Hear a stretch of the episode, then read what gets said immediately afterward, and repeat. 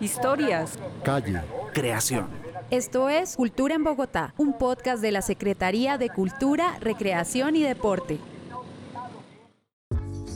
Una llamada es como un escenario de conversación. Podemos reírnos, hay espacio también para llorar, hay espacio también para contener, hay espacio también para el silencio y hay espacio para estar, para ser y estar y transitar con las emociones que vayan acompañando la conversación. Qué bonito es saludar y ser saludado.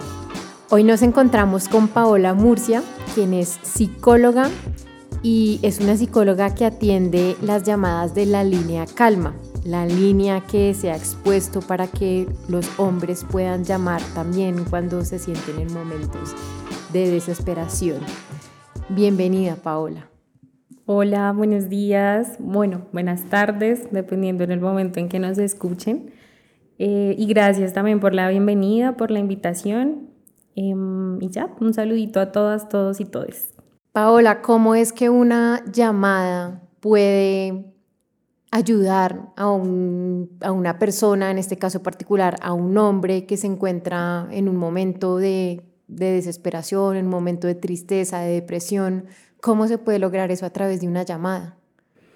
Bueno, me, parece muy chévere la pregunta con la que, con la que empiezas esta conversación porque mm, creo que partimos eh, de la importancia de reconocer en el conversar un recurso para mm, tramitar lo que nos está pasando, lo que estamos sintiendo, ¿sí? En este caso, creo que la línea se convierte en esa herramienta en un momento del camino, pues que en este caso un hombre decide o no decide tomar em, para permitirse entonces tramitar ese sentir. Entonces creo yo que es encontrar como en el recurso de la palabra, de conversar con un otro, con una otra, sobre ese algo que le atraviesa y quizás desde allí encontrar como otras posibles significaciones, quizás, em, y desde allí de pronto construir también otras herramientas para, para eso que quizás lo está desbordando o, o no, o simplemente desde el conversar también.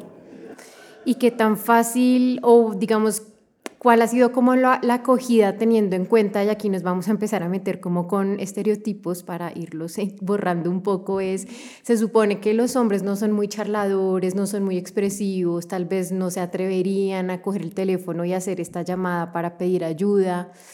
¿Cómo ha sido, digamos, la acogida de la línea calma en este sentido? Bueno, yo creo que desde mi experiencia, quizás también eh, como desde la experiencia también del equipo que me acompaña en línea calma, Em, creo que estaríamos de acuerdo en reconocer que ha tenido un avance significativo, ¿sí? O sea, como que inicialmente la línea sale, creo que sí estaba como entonces este, este paradigma bastante estricto alrededor de, de, no, de no levantar como el teléfono, eh, precisamente porque pues está entonces como esta creencia, ¿sí? Y, este estereotipo alrededor de, el no permitirse conversar, el no permitirse inclusive buscar el, recurso de ayuda, a veces como desde esa experiencia de ser hombre, pero creo que hemos tenido un avance significativo em, en términos también de reconocer como, como, como esa acogida, ¿sí? Y como ese voz a voz que se ha construido a través de la línea, ¿sí?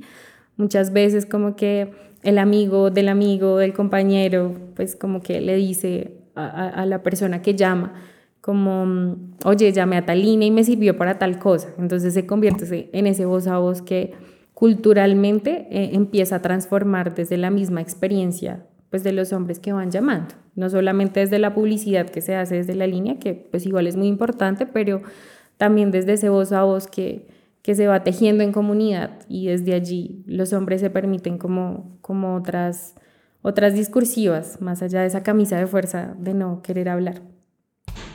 Te invitamos a seguirnos en Spotify como Cultura en Bogotá y no olvides activar la campanita para que te notifiquen nuestros nuevos episodios.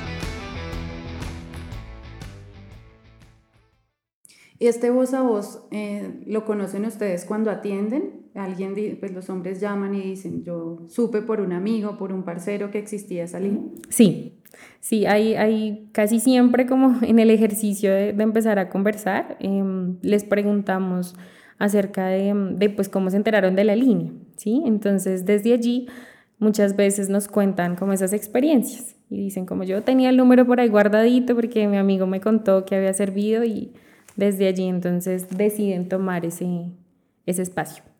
Bueno, Paola, aquí tenemos el dato de que han habido más de 17 mil llamadas y más de 9.800 atendidas en lo que va de la línea Calma.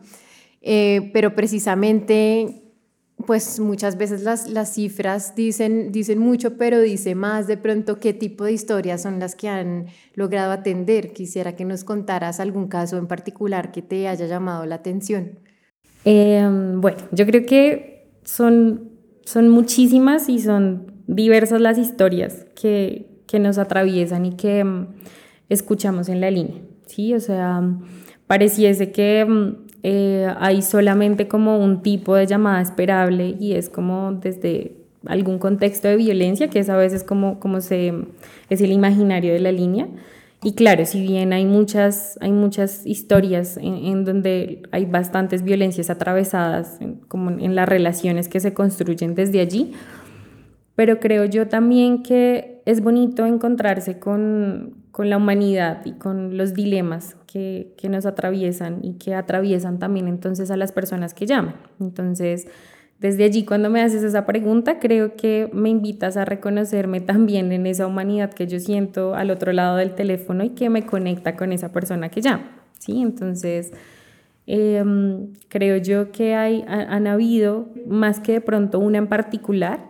más bien de manera general, con aquellas historias en donde de pronto la persona aparentemente como que está muy encerrada dentro de un discurso en términos de su identidad que al parecer como que no le permite salirse de ahí, reconocerse de otras formas y puede ser como el hombre que, que, ha crecido alrededor de contextos de violencia muy marcados o muy institucionalizados. ¿sí? Entonces, por ejemplo, desde el ser militar, es desde pertenecer de pronto a una institución de, este tipo o que ha tenido una crianza bajo esas narrativas. Em, y que claro, apenas se escucha la historia al otro lado del teléfono, pareciera que no hay otra posibilidad de ser, pero a medida que vamos hablando nos damos cuenta de que pues el hombre o la persona que llama quiere construirse desde otras orillas.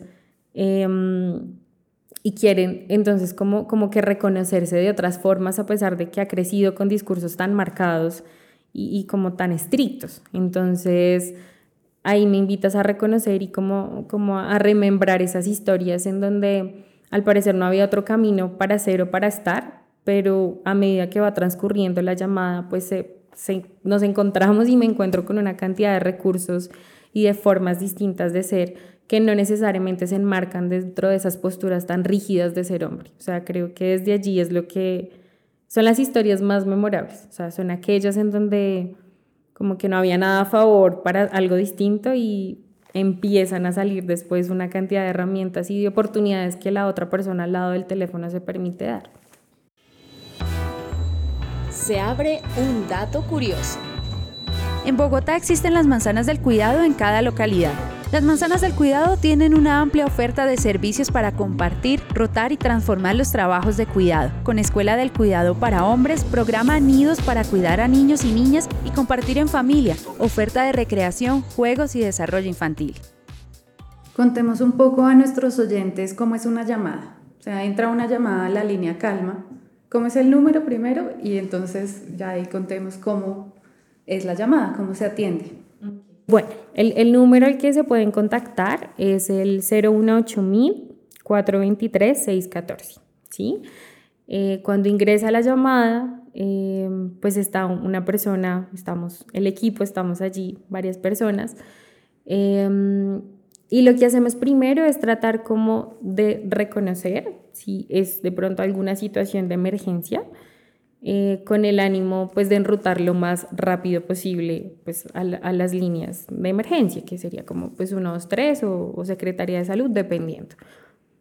Pero si no, pues empezamos como a hablar eh, con la persona, mm, no tanto en términos como, como de, al otro lado hay una persona experta, psicólogo, psicóloga, doctor, doctora, que se la sabe toda, sino más bien con el ánimo de brindar un espacio de escucha, de contención, de orientación, eh, de conversar, ¿sí? un espacio en el que no necesariamente estamos como guiados y guiadas para pues decirles como de A a la Z qué tienen que hacer, sino más bien para encontrar en la conversación pues unos recursos con los que creemos también que viene la otra persona y creemos que viene con esos recursos porque porque la persona ya con el hecho de permitirse la llamada pues está digamos dando un espacio de apertura y también de, permitirse un camino distinto al que se nos ha enseñado. Entonces, eh, una llamada eh, precisamente permite esto, es como un escenario de conversación, ¿sí? De, pues podemos reírnos, hay espacio también para llorar, hay espacio también para contener, hay espacio también para el silencio, ¿sí? Hay espacio para estar, para ser y estar y transitar con la, las emociones que vayan, que vayan acompañando la conversación. ¿Cuánto suele durar una llamada? también partimos de que en una llamada pues no le podemos solucionar todo y también queremos inclusive romper y cuestionar esas formas en las que nos han enseñado a, solucionar todo desde la inmediatez. Entonces, eh, más o menos creería yo que el tiempo aproximado de una conversación es mm, una hora, una hora y cuarto, más o menos, eh, dependiendo lo que, lo que vayamos como, como acordando en la conversación. Es decir, tampoco es como una camisa de fuerza, sino también en la medida en la que pues ese dilema permita ser acompañado dentro de la conversación. ¿Hay personas que llaman recurrentemente? Sí, sí, sí, sí. hemos tenido también situaciones en donde también reconociendo pues los obstáculos que, que, tenemos como sociedad al momento de acceder pues a derechos de acompañamiento en salud mental, han encontrado en la línea un espacio de, de contención, de hablar, de, de reconocer como las herramientas y, acompañar en ese proceso.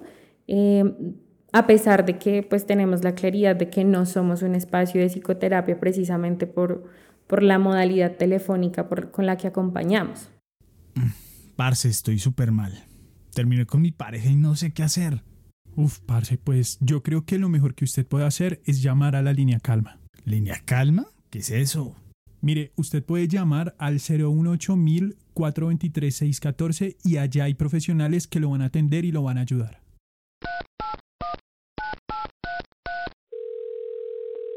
¿Aló? ¿Qué tal es el recibimiento de los hombres cuando les contesta una mujer?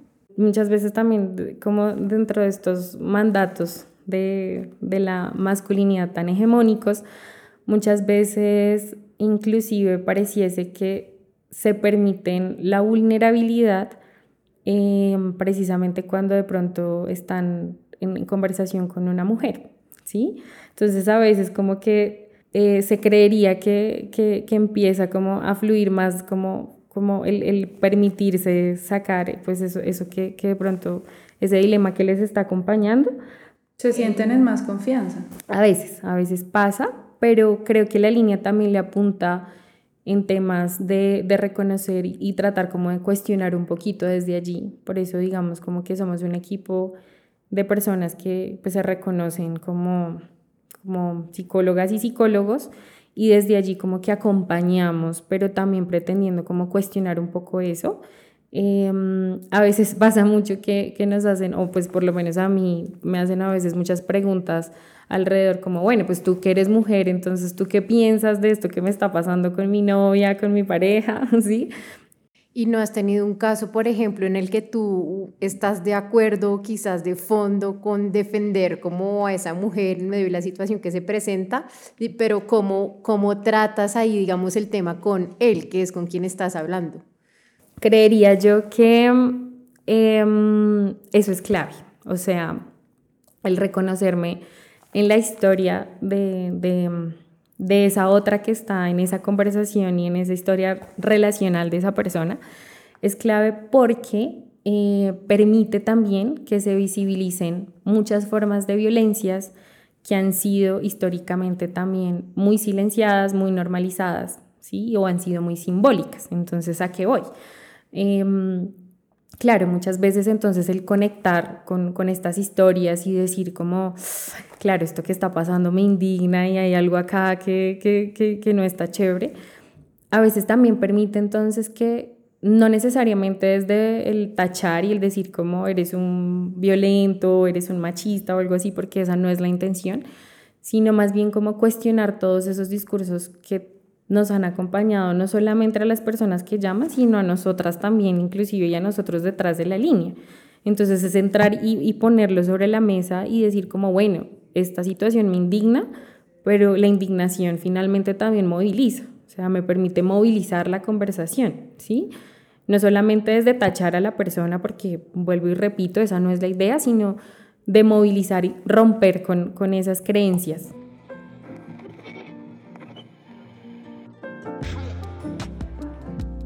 ¿Cuál es el motivo recurrente por el que llaman a la línea? Bueno, creería yo que por situaciones de duelo, de duelo, de duelo amoroso. La tusa. la tusa. Nos llaman bastante por esos motivos eh, y creo yo que es inclusive un motivo muy esperable porque las formas en cómo nos han enseñado también históricamente a construir y a relacionarnos desde el ser pareja y desde el amor, pues muchas veces también permiten que se mm, perpetúen muchas formas de violencia, sobre todo en, como en nuestra cultura. Entonces, también a veces el romper con una relación lo que hace es que se empiecen a visibilizar muchas, muchas formas em, de esas violencias que seguramente se han construido, pero también eh, pues desde el ser más allá de ser pareja, ¿no? En una sociedad también donde la pareja ha sido como tan centralizada en tantos aspectos, pues cuando se rompe muchas veces esa pareja, pues es como, pues quién soy yo, o sea, qué hago yo en el mundo, como que sí, no, no, no sé, no sé qué otras formas de qué otras formas existir cuando esa relación se rompe. Y digamos, han recibido llamadas en, en las que está más de una persona del otro lado del teléfono. Sí. ¿Y, cómo manejan eso? sí, ha pasado. A veces pasa. Eh, de hecho, hace poquito, em, una persona del equipo nos contaba también entonces como su experiencia con con un, con un hombre que llamó y terminó dialogando con varias personas, conversando con varias personas de la familia. Terapia familiar. Páseme a un adulto responsable y hable a todo el mundo.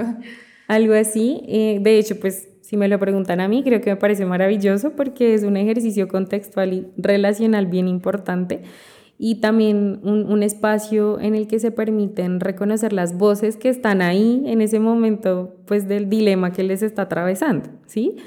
Paola, ¿y han tenido alguna situación de llamada donde un hombre haya sido violentado? Sí, claro, sí, sí, sí. Sí, han, han habido, han habido también relatos desde allí. Em, creo que igual son, es decir, no, la idea de, de, estas posturas y de estas iniciativas o estrategias no, no es entrar como a invalidar esas experiencias porque claro que pueden pasar, ¿sí? Muchas veces también nos damos cuenta en que son inclusive pues también pautas relacionales que se han construido en distintos escenarios en donde pues hay violencias como bidireccionales, ¿sí? Entonces, claro, él, también asume que hay una situación de, o no asume, ha vivido alguna situación de violencia y cuando empezamos como a contextualizar un poco más la historia, pues muchas veces también ha sido bidireccional o han habido violencias pues como muy simbólicas o muy como, como silenciadas o normalizadas desde lo psicológico, desde lo patrimonial, entonces como que tienden a estallar desde acciones de violencia contra la persona que llama. Pero sí se pueden presentar, sí, sí han habido. ¿Y cuáles son los días en los que más llaman? A veces como que asumimos que llaman más los viernes, ¿sí? Un ejemplo. Pero a la siguiente semana nos llaman más después del fin de semana. Sí, o sea, creo yo que de pronto un día así como muy en particular para decir que es el día en que más nos llaman, creo que varían muchas cosas, varía mucho si hay eventos, si hay de pronto como... Si tiene que ver como estas incidencias de cuando hay fútbol de clásico. A veces. Llaman más. A veces puede pasar. sí. Exacto, de pronto ante como fechas como culturales muy específicas. Eh, o no sé, de pronto también cuando pasó la rumba y ya es como vuelvo a la cotidianidad y vuelvo a, otra vez como, como, como todos los dilemas de los que de pronto no, sí, como que me distraje un poquito. Entonces a veces, a veces pasa eso, pero un día así como en particular, no sé, no, no, de pronto así como puntual varía mucho. ¿Y como cuántas llamadas reciben por día? ¿O una persona en promedio cuántas, personas, cuántas llamadas atiende por día? Mm, ahorita yo creo que estamos más o menos como entre dos y cuatro llamadas aproximadamente recibiendo en el día, teniendo en cuenta que igual em, pues los espacios de conversación no los tenemos tan limitados. Entonces, eh, pues desde allí también tratamos de brindar como orientaciones y y como articular también, ¿sabes? O sea, como que no es solo el tema de la conversación, sino dentro de lo posible tratar de, de, brindar espacios como de ofertas institucionales que a veces no se conocen. Entonces también desde allí como que nos movemos bastante, pero en promedio es más o menos eso. ¿Y cuántas personas son en el equipo? Somos 13 personas, 13 personas y nos acompaña también eh, una abogada y ella mm, brinda espacios de orientación eh, jurídica, ¿sí? Entonces, como si hay dudas ahí con temas como, como entre instituciones, como, bueno, no sé a dónde ir, mm, como que tengo un proceso legal y pues no, no sé a dónde ir, se brinda el espacio de orientación. No que ella tome el caso, sino como orientar a la persona frente a las rutas a, las que puede ir. Bueno, y internamente entre este grupo de trabajo, ¿qué reflexiones han suscitado entre ustedes? porque pues no es normal o digamos es novedoso que haya una línea calma en una ciudad como Bogotá específicamente para los hombres. ¿Eso qué reflexiones les ha suscitado?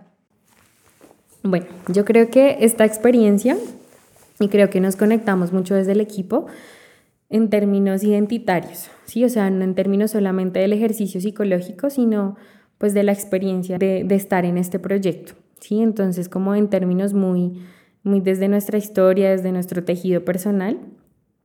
Yo creo que nos atraviesa mucho la importancia, uno, pues que estos temas nos tocan, o sea, estos temas no es solamente como atrás atendiendo y escuchando estas situaciones y como, como pues todos estos temas también de, de género que, que nos atraviesan, sino pues también en nuestra historia personal, cómo nos permite también movilizarnos y cómo que nos construye, ¿sí? Hay algo muy bonito y es que en la llamada se pensaría que después de la llamada el, el hombre o la persona que llama es quien sale con una cantidad de reflexiones o comprensiones, pero resulta que después de cada llamada estoy segura que ninguna persona del equipo también es la misma.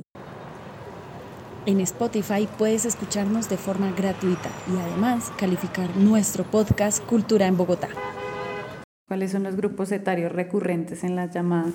Yo creería que más o menos es una franja del, yo creo que de los 18 a los 35, es como quizás más, como o inclusive 25, 35, creería yo que son las edades como más frecuentes que nos podemos encontrar. Y creo que tiene sentido también, porque es un momento de la vida en donde pues es como mirar así, como al frente, quizás a los referentes de, de hombre que les acompañan de 40 para adelante o algo así, decir como, pues venga, deben haber otras formas también de transitar el ser hombre y de ser distinto y creo que son edades en donde se esperaría o, o como que es más frecuente que haya como una intención de unos recursos distintos, ¿sí? Como de decir, como pues yo creo que hay otras formas de, de estar en, en, en, esta sociedad. Entonces creo yo que puede también relacionarse con ello. Y digamos, ustedes han detectado si estos hombres que llaman, en definitiva, de pronto no tenían nadie más con quien hablar o a quien acudir, o eso no tiene nada que ver. Puede pasar, puede pasar. Mira que puede pasar. Creo que también entonces tiene que ver mucho con esta masculinidad esperable en donde Em, muchas veces como que se asume que no está bien como el pedir ayuda o permitirse construir esa red de apoyo, ¿sí? Entonces puede pasar que a veces llaman y dicen como, mira, realmente no tengo, me separé, me divorcié y no tengo nadie más con quien hablar, ¿sí? Porque entonces es como, pues mi pareja siempre ha estado como ese referente de cuidado, de afecto y ya no está, ¿sí? Entonces, pues realmente no hay nadie más, ¿sí? Y o muchas veces pasa que sí puede que la tengan, pero entonces como que no se ha construido desde el permitirse esa vulnerabilidad. Está como pena. Exacto. Entonces es como, bueno, yo voy a hablar con una persona que no me conoce, ¿sí? Como que no va a saber que yo estoy sufriendo así, pero después de hablar nos damos cuenta que pues el sufrir hace parte de la experiencia humana y que todo el tiempo tratar de ocultarla es muy doloroso, o sea, pesa mucho, no, no es tan chévere, no se siente chévere, entonces inclusive es chévere porque, eh, claro, entran como con, con la voz un poco más cargada y al final, a pesar de que no los podemos ver, se siente la voz distinta. Las voces van siendo más tranquilas, se van liberando de cosas, se van soltando. Porque este tipo de líneas para la atención y la escucha pueden prevenir la violencia de género. Bueno, yo creo que eso es clave. Es clave porque creo yo que si bien han habido unas políticas em, en términos de acompañar a las víctimas de violencias basadas en género, es importante apuntarle a construir con las personas que, de alguna u otras formas eh, pues las han ejercido, ¿sí? O sea, creo que los temas de las violencias que nos acompañan, de machismo, es algo que nos atraviesa a hombres y a mujeres, ¿sí? Es pues, una estructura grandísima que, que nos atraviesa, entonces el hecho de acompañar desde lado y lado, desde diferentes orillas, es vital porque es la forma en la que tenemos de, de construirnos cosas muy, muy diferentes. O sea, el trabajo de esta línea y el trabajo de, de, la otra cara de la moneda es esencial, ¿sí? Porque es que em, no podemos caer solamente como en el tachar, en el, como en lo punitivo, ¿sí? Sino necesitamos unos escenarios de construcción que permitan eh, construirnos desde otras identidades y dentro de otras libertades porque además esto es algo que no solamente hace daño a la persona que recibe la violencia, sino a la que la hace, a la que de pronto no se le enseñó y no tiene otras formas de reconocerse en, en, una forma relacional, ¿sí? Entonces, creo yo que esto es clave, o sea, este tipo de estrategias es, es vital, es muy necesario. Hablemos de qué no es la línea calma para que quede claro y podríamos hacer también el comparativo con qué sí es. No es una línea de denuncia, o sea, no recibimos como procesos eh, para, para denunciar ante comisarías o digamos como para, para brindar como dictámenes o, o, o sí, como, como diagnósticos psicológicos, eh, por ejemplo, en procesos jurídicos que, que, lleve la persona que llama, o sea, no, no tenemos ese alcance.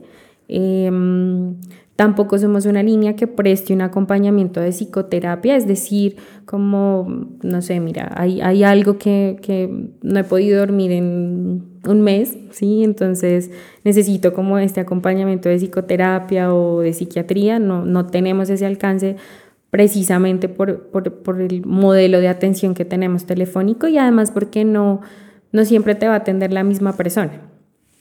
Entonces, pues desde allí nos quedamos como cortos y cortas. Em, no somos una línea de emergencia, pero si se llega a presentar y somos un recurso, pues podemos ayudar a movilizar. Pero la idea es que si hay una situación de emergencia, pues lo primero y lo más rápido es 123, porque es como la línea que tiene como habilitado el, canal así supremamente rápido para, para, pues para articular, ¿sí? Y ahora respondiendo a lo que sí somos, creo que somos un espacio de conversación, de orientación, eh, de hablar, de, de, llegar como a visibilizar y a construir recursos que pueden servir para otras formas de, de moverse en el camino después de la llamada, Em, también tenemos algo muy bonito que es unos acompañamientos psicoeducativos. Y esos acompañamientos psicoeducativos son para, mm, digamos que son como en unas circunstancias un poco más específicas, no, no es como para todo el tipo de llamada que recibimos, pero son como acompañamientos virtuales que hacemos no desde la psicoterapia, sino como del compartir y el de construir herramientas que permitan como transitar ciertos em, dilemas relacionales en donde de pronto hay situación de celos, de control, de duelo amoroso, ¿sí? Em, para que la persona mientras que va transitando en, ese espacio en el que esté, pues pueda como, como tener una herramienta ahí. ¿En qué situaciones los hombres deberían pedir ayuda? Okay. Esa pregunta también me gusta. Creo que hay muchas que me gustan. Pero esta en particular me gusta mucho porque también siento yo que hay que romper con, con el discurso en donde solamente nos permitimos pedir ayuda eh, cuando estallamos, ¿sí? Cuando pues ya como que eh, la basurita que teníamos detrás del, debajo del tapete y siempre tratábamos de barrer y esconder, como que ya no la podemos esconder más. También es de hombres pedir ayuda. Claro, fiel creyente de eso. claro que sí, también es de hombres permitirse la ayuda y pedirla. ¿Cuál es el horario de atención de la línea Calma? Estamos ahorita funcionando eh, de lunes a viernes, de 7 de la mañana a 10 y 30 de la noche sábados de 8 de la mañana a 10 y 30 de la noche y domingos de 2 em, de la tarde a 10 y 30 de la noche. Una invitación a que, nos, a que escuchen este episodio y a que llamen a la línea Calma también.